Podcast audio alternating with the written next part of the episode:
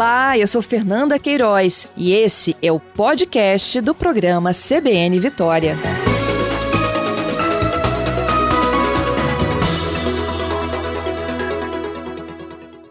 Doutor Fabrício, bom dia.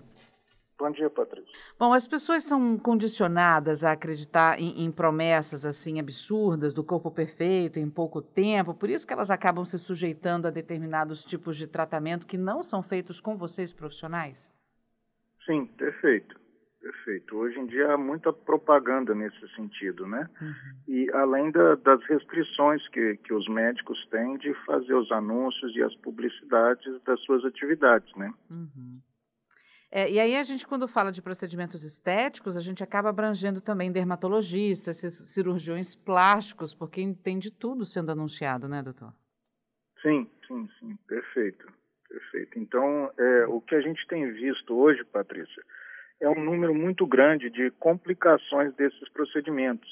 E, e, muitas vezes são complicações que são difíceis de, de, tratar e muitas vezes de recuperar a estética do paciente, né? Uhum. Que às vezes é o barato que sai caro, né? O cara faz com a pessoa faz com uma pessoa que não é um médico e aí depois tem que parar na mão de um médico para tentar consertar um erro, se for possível consertar, porque às vezes o dano é irreversível, né, doutor? Exatamente, exatamente. E esta é, é a preocupação do Conselho que levou, é, juntamente com a Sociedade Brasileira de Dermatologia, aqui do Espírito Santo, a fazer essa campanha para estar tá alertando a população desses riscos, né? Uhum. Exatamente por conta disso que você colocou. É, existe uma, uma procura grande por profissionais não especializados, alguns é, sem formação e que as complicações, quando ocorrem, são complicações de, de difícil tratamento, né? Uhum. Acontece é, de pessoas, por exemplo, buscarem um não médico exatamente porque o médico disse que não era aconselhável fazer aquele procedimento? Sim, sim, sim, com certeza, muitas vezes, né? Porque cabe ao médico ali não só fazer o procedimento, mas é, fazer o procedimento com segurança. Então, em muitos casos, há uma busca daquilo que é, que é impossível, daquilo que é, que é improvável, e, e é por obrigação é, do médico não fazer esse procedimento, orientar é, o paciente que o resultado não vai ficar bom, mas é, o paciente com aquele sonho acaba procurando outros profissionais que resolvem, outras pessoas, né, que resolvem fazer o procedimento ali e arriscar num resultado que a gente sabe que muitas vezes não vai ser o, o ideal, satisfatório, né. Uhum. Quando a gente fala em, em procedimentos que são feitos por né, pessoas que não são profissionais especializados, vem, especializados, vem logo na cabeça, inclusive alguns ouvintes já mandaram para a gente aqui perguntas, vem logo botox e silicone, né? Uhum, é, uhum. É, é, são esses os procedimentos mais procurados, doutor, ou tem outros? É, é, é, esses e alguns outros, né? Uhum. Muitos procedimentos de harmonização facial, procedimentos de, de lipoaspiração também são procurados, né? Uhum. Tem idade mínima para fazer esses procedimentos estéticos? Porque cada vez mais a gente vê jovens preocupados, eu, eu, digo até em demasia com aparência, sendo que eles ainda vão crescer, a pele ainda vai esticar, o cabelo vai mudar, e eles ficam tão preocupados com isso, doutor. Tem uma idade mínima ou é liberado? Sim, é, não, veja bem, você hum. pode fazer procedimentos de, de restauração em qualquer idade, né? Nós temos, por exemplo, os lábios neporinos, que são tratados já até na, na, na, própria infância. Agora, o ideal é exatamente isso que você falou, que a, que a população procure o um médico, porque o médico é, vai saber indicar o melhor momento, exatamente por conta disso que você colocou. Muitas vezes, em tenra idade, o corpo ainda está em mudança, né? E você vai fazer esses procedimentos e não vai ter o resultado daqui a alguns anos, aquele resultado que você espera. E, então, e assim, o... a priori, tecnicamente, não há restrições, mas há restrição em, em relação ao melhor resultado. Uhum.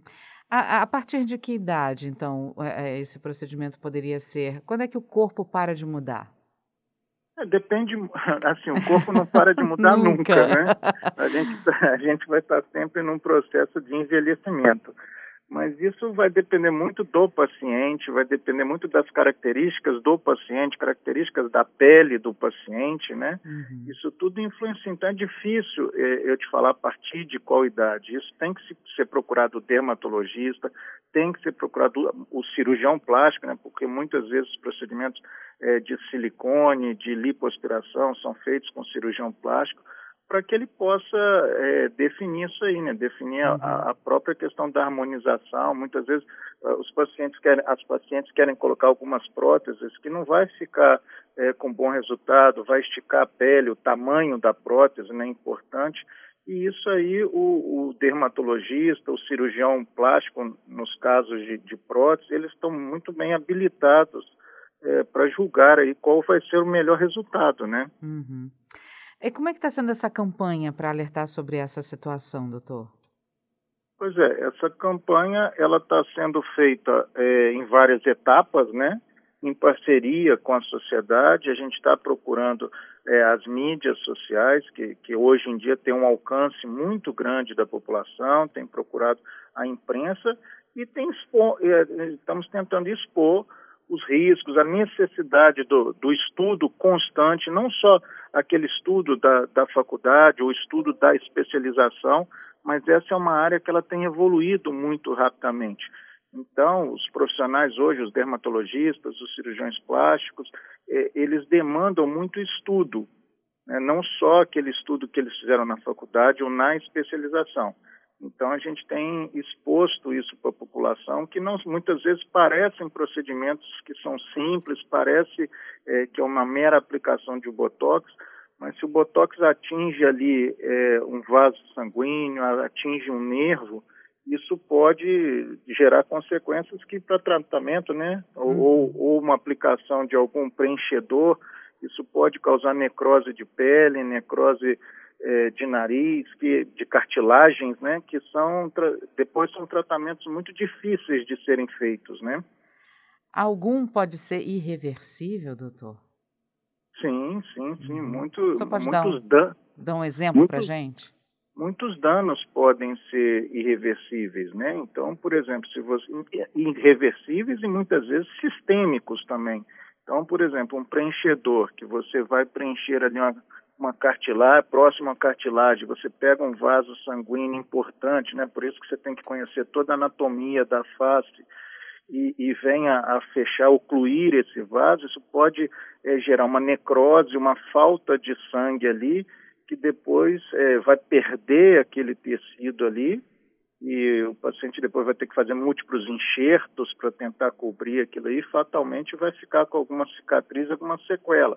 E temos efeitos sistêmicos também, uma lipoaspiração ou a injeção de um preenchimento pode é, jogar gordura para dentro do vaso, aquilo que a gente chama de embolia gordurosa, né? É, ou, ou jogar o próprio preenchedor para dentro do vaso e aí você é, ter uma embolia pulmonar com efeitos sistêmicos muitas vezes graves. A gente já viu é, casos de complicações onde o paciente morre na, na lipoaspiração, né? Então é importante é, o profissional estar tá formado, estar tá especializado para que ele possa fazer aquele procedimento com a maior segurança possível e evitar essas complicações. Uhum. A gente, inclusive, viu na própria mídia também pessoas que injetaram silicone que não era o, o, o cirúrgico e tiveram problemas de pele, foram parar no hospital aí sim na mão de um médico, quase morreram. Pessoas famosas, inclusive, a gente teve essa situação, sim. né? Sim, sim, sim.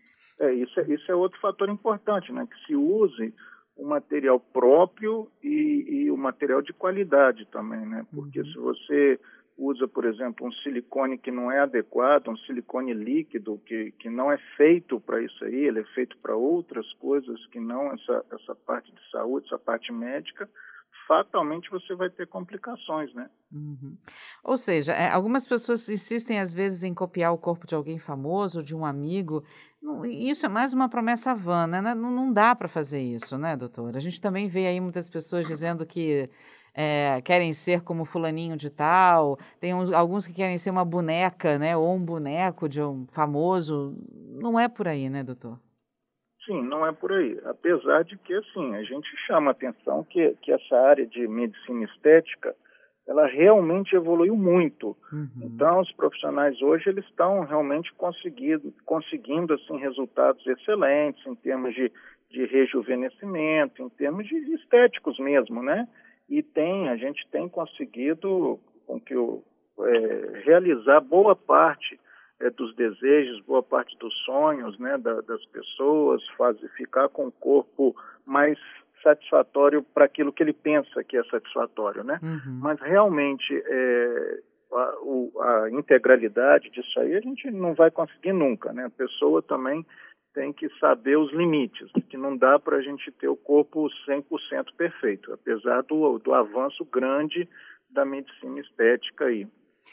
Ah, doutor, ainda tem um outro fator também que eu, eu queria que o senhor explicasse para o nosso ouvinte, que é a questão da saúde. Alguns procedimentos precisam de anestesia, que é outro ponto que merece uma atenção de um especialista. Tem a questão do fator doença, a pessoa pode ter alguma comorbidade. Vou dar dizer aqui, a pessoa pode ser hipertensa, pode ser diabética, ter alergia a algum tipo de medicamento, e isso também pode acabar complicando e muito a, a, a situação desse paciente, né? Com certeza, Patrícia. Aliás, você assim, tocou num ponto que é extremamente importante, né? Não dá para a gente é, submeter o paciente a procedimentos mais invasivos sem uma avaliação do anestesista, sem uma avaliação do cardiologista.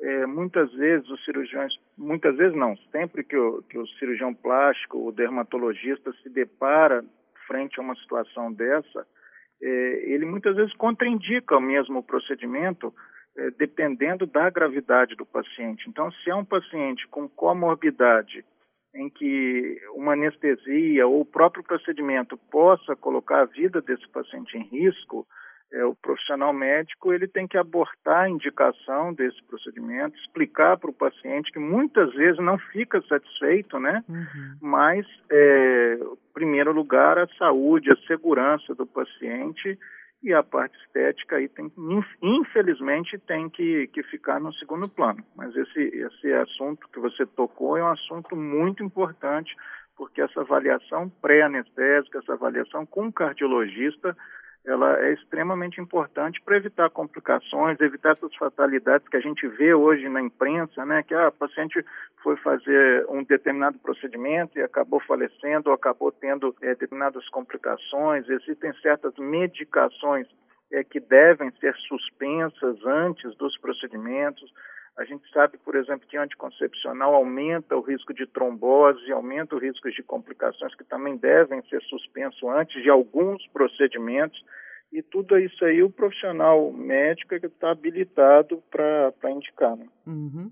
Doutora, a gente já está se aproximando do repórter CBN, mas tem mais duas perguntinhas aqui. É, quem procura mais esses procedimentos, se são homens ou mulheres, e onde fazer denúncias de profissionais que estão oferecendo esse serviço de forma irregular, é claro, e o que fazer quando você percebe esse tipo de, de atividade, porque esses serviços eles são muitas vezes oferecidos para as pessoas, né? Então, só fica comigo, a gente só vai para o repórter CBN, só me responde essas duas perguntas na volta, rapidinho. Perfeito. Vamos lá. De volta com o nosso CBN Vitória, agradecendo ao Dr. Fabrício Gaburro Teixeira, que é o presidente do Conselho Regional de Medicina aqui no Espírito Santo conosco, falando sobre a campanha que vem sendo feita para alertar a população a respeito de procedimentos estéticos que são feitos por pessoas não habilitadas, por pessoas que não são médicas. Doutor Fabrício, obrigada, viu, por aguardar conosco a Rede CBN. Obrigado. Bom, vamos lá. Quem procura mais, homens ou mulheres? Então, a procura, classicamente, ela é por mulheres, né? As mulheres têm procurado muito esse, esses procedimentos, mas, assim, curiosamente, a gente percebe que a demanda pelos homens tem aumentado bastante nos últimos anos, né? Oi, voltei. Doutor, a respeito de denúncias, pessoas que receberam convites para fazer esses procedimentos estéticos estão meio desconfiadas, acham que realmente não podem ser feitos por essas pessoas não habilitadas. Onde podem ser feitas? Então, essas denúncias podem ser feitas nos órgãos de vigilância sanitária, no Ministério Público ou no próprio CRM. Importante lembrar que o CRM ele tem competência para fiscalizar, para julgar, né, para cobrar os colegas médicos. Mas cabe a nós também encaminharmos essas denúncias e, e acompanhá-las é, para que haja uma apuração pelo Ministério Público e pelos órgãos governamentais.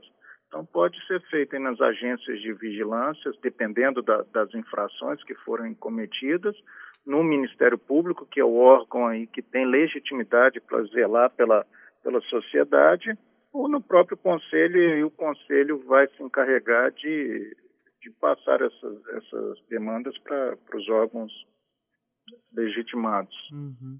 É, chegou uma pergunta de um ouvinte aqui que pediu para não ser identificado, doutor. Está perguntando quem é que coloca botox, porque ele já viu dermatologista, cirurgião plástico, dentista e outros profissionais colocando.